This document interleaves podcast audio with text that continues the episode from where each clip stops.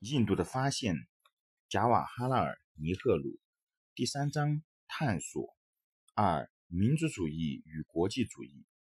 我对于印度的态度，虽然在多方面受到拘束和限制，但往往是出于感情的。它以民族主义的形式出现，但是在许多印度人民中就缺乏这种约束和限制的因素。民族主义无论在过去还是在今天的印度。都是非有不可的。它处于一种自然而且健康的生长。在任何被奴役的国家中，民族自由是首要的、最基本的要求；而在对于自己的个性及过去的遗产有强烈意识的印度，更是加倍如此。最近在世界上发生的各种事件表现出，那种认为民族主义在国际主义和无产阶级运动的动荡之中会逐渐消失的想法。是不正确的，它还是一个推动人民最强有力的机动力，在它的周围触及着情感和传统习惯、共同生活和共同目的的意识。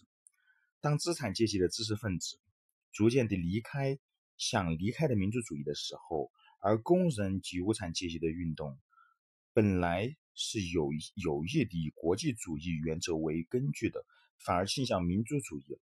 战争的来临，把各个地方的一切人都赶到了民族主义的网中去了。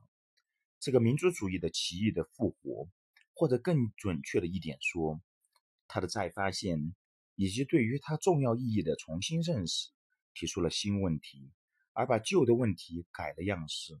根深蒂固的传统是不容易被摒弃的，在危急的关头，它会抬起头来支配人民的心情。我们常常见到特别利用这种传统。来鼓动人民去尽他们最大的努力和牺牲。大部分传统是要在相当程度上接受过来，并且改造它，使能适合于新环境和新思想的方式。同时，也要有把新的传统建立起来。民族主义的理想是深入而坚定的，它不是过了时的事物而没有将来的重要性。但是，其他的理想更以今天的不可逃避的现实为基础，也兴起了。这就是国际主义的理想，无产阶级的理想。我们若要得到世界的均衡，并减少冲突，这些各种各样的理想一定要有一种融合。民族主义在人们的精神上所引起的持久要求，是应该承认而予以满足的。但是要把它的偏向限制在较小的范围之内。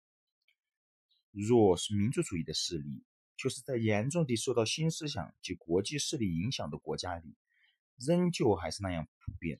那么，他在印度心理上的控制力量应如何呢？有时我们听说，我们的民族主义是我们落后的标志，甚至我们独立的要求也是我们气量狭小的表现。告诉我们，这些人好像在幻想国际主义的真正胜利。